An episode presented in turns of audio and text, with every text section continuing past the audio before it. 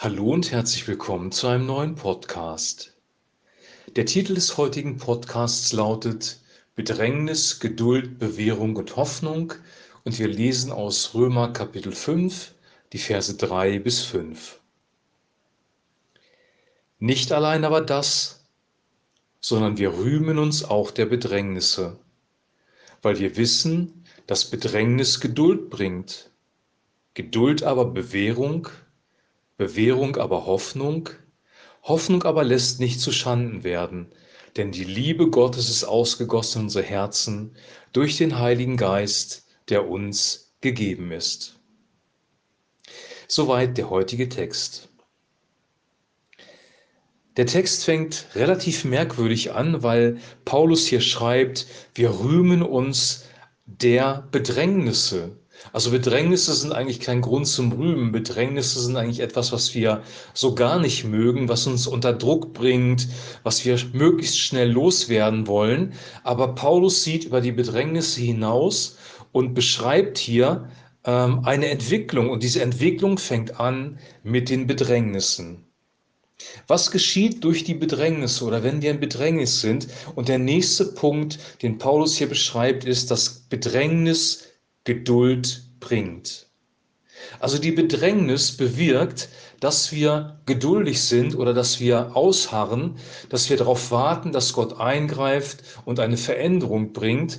Also es bleibt uns eigentlich auch gar nichts anderes übrig, wenn wir ehrlich sind. Wenn wir in Bedrängnis sind und die Bedrängnis hört nicht auf, dann bleibt uns nichts anderes übrig, als geduldig auf Gott zu warten. Unser, unsere Geduld wird trainiert und Geduld ist sozusagen eine Folge von Bedrängnis. Die Geduld wiederum bringt auch etwas vor, hervor, nämlich Bewährung. In der Geduld bewähren wir uns. Wir halten aus, wir werden trainiert und wir halten aus, wir halten durch, wir lernen mit Schwierigkeiten umzugehen und daraus entsteht eine Bewährung. Wir bewähren uns im Glauben. Wir werden nicht hin und her geworfen wie ein Fähnchen im Wind, sondern wir sind stabil, weil wir wissen, Gott ist derjenige, auf den unsere Hoffnung gerichtet ist. Gott ist derjenige, der uns die Kraft gibt, auszuhalten und der letzten Endes auch die Bewährung bewirkt. Also Bedrängnis bringt Geduld und Geduld bringt Bewährung hervor. Bewährung aber Hoffnung. Wenn wir merken, dass wir in der Bedrängnis getragen sind, weil Gott mit uns ist, und das geschieht auf eine spirituelle Art und Weise, nämlich durch den Heiligen Geist, wenn wir mit Jesus Christus verbunden sind, mit ihm Gemeinschaft haben, sein Wort lesen, darüber meditieren, darüber nachsinnen und den Heiligen Geist zulassen in unserem Leben, dann bekommen wir in der Bedrängnis Frieden. Und dieser Frieden bewirkt, dass wir Geduld haben, dass wir bewährt werden und dass letzten Endes Hoffnung entsteht, weil wir dann die Hoffnung haben, dass wenn Gott uns jetzt schon Geduld gibt und Bewährung, dass er dann auch einen Durchbruch bringen wird. Also wir haben eine Hoffnung auf den Gott, der das Problem löst, weil er schon in der Bedrängnis bei uns ist und Geduld und Bewährung bewirkt.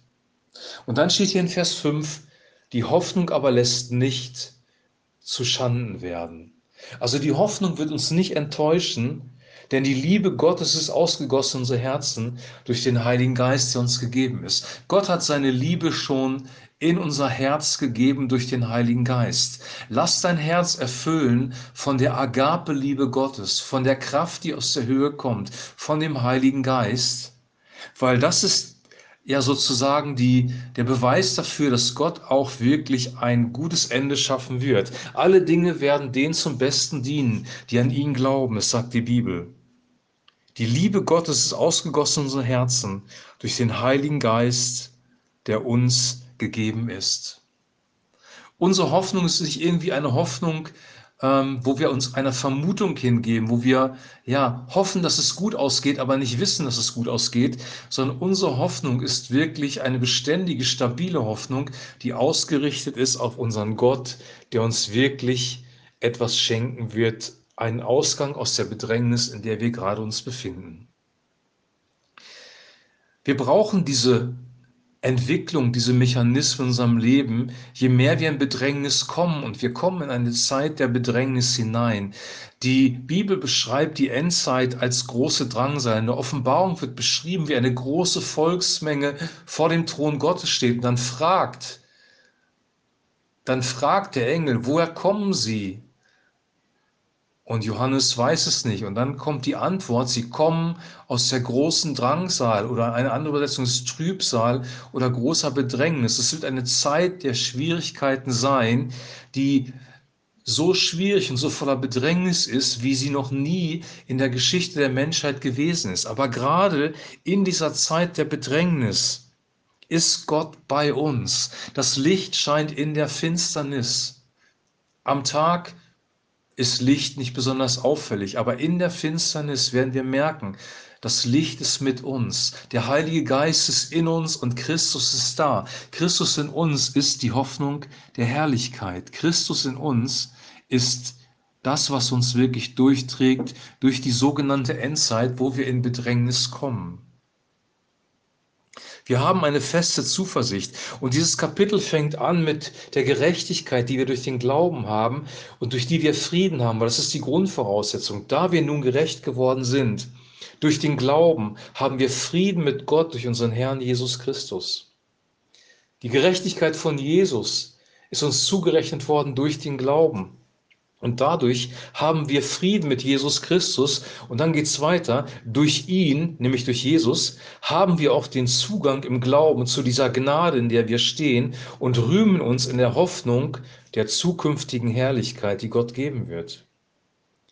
Also durch den Glauben haben wir Zugriff auf die Gnade, und wir hoffen auf die zukünftige Herrlichkeit, die kommen wird. Und dann kommt erst das mit der Bedrängnis, dass wir durch Bedrängnisse gehen. Diese Bedrängnis aber nicht einfach nur Bedrängnis ist, die uns kein, kein Benefit bringt, sondern die Bedrängnis selber bringt auch etwas in unserem Leben hervor, nämlich Geduld, die Geduld Bewährung und die Bewährung Hoffnung.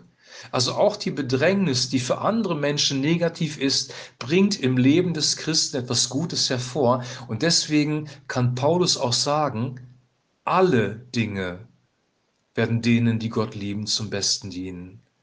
Alle Dinge. Alle Dinge sind alle Dinge. Ich weiß nicht, ob das fremd für dich ist, aber es ist eine wichtige Botschaft. Auch das, was wir als negativ sehen, auch die Bedrängnis, die wir als negativ empfinden, all das wird uns, wenn wir mit Christus verbunden sind, wenn wir eine Verbindung zur Transzendenz, zum Übernatürlichen haben, zum Himmel, zum Königreich Gottes, zur Spiritualität. Du kannst deinen Lieblingsbegriff da jetzt einsetzen. Wenn wir eine Verbindung haben mit dem unsichtbaren, übernatürlichen, allmächtigen Gott, dann werden uns und ihn lieben, dann werden uns alle Dinge zum Besten dienen, egal was kommen wird. Egal was kommt, Gott ist mit uns. Ob wir über die grünen Auen gehen oder ob wir durch das Tal des Todesschattens müssen. Wir sind geborgen, weil Gott mit uns ist. Gott ist eine wirklich lebendige Person. Das, was die Bibel beschreibt, ist keine, kein Märchenbuch, keine Geschichte. Es ist Realität. Die gesamte Geschichte des Volkes Israels ist Realität. Das, was Jesus Christus gepredigt hat, ist wirklich real gepredigt worden in Israel. Er hat wirklich gelebt. Er ist eine historische Person. Wir glauben nicht an ein Märchen. Wir glauben nicht an eine Allegorie, die irgendwie uns eine Kraft gibt, die wir aus dem Philosophischen schöpfen, sondern wir glauben an einen realen Gott, der real seinen Sohn gegeben hat. Wir feiern jetzt zu Weihnachten, dass Jesus Christus Mensch geworden ist, dass er geboren worden ist von einer Jungfrau. Und diese Jungfrau Maria, Sie wurde, ja, sie wurde berührt vom Heiligen Geist und der Heilige Geist hat das Kind in ihr gezeugt. Übernatürlich, wundersam ist Jesus auf diese Welt gekommen und er ist realer Mensch gewesen, hat Realgeschichte ge geschrieben. Unsere Hoffnung ist nicht irgendwie nebulös. Wir hoffen nicht auf eine Philosophie, auf einen unbekannten spirituellen Faktor, sondern wir hoffen wirklich auf eine reale Person. Und diese reale Person ist einmal Gott, der Vater im Himmel, der Sohn Jesus Christus, der für uns gekommen ist, unsere Sünden gesühnt hat und der Tröster und Beistand, der Heilige Geist, der jetzt bei uns ist.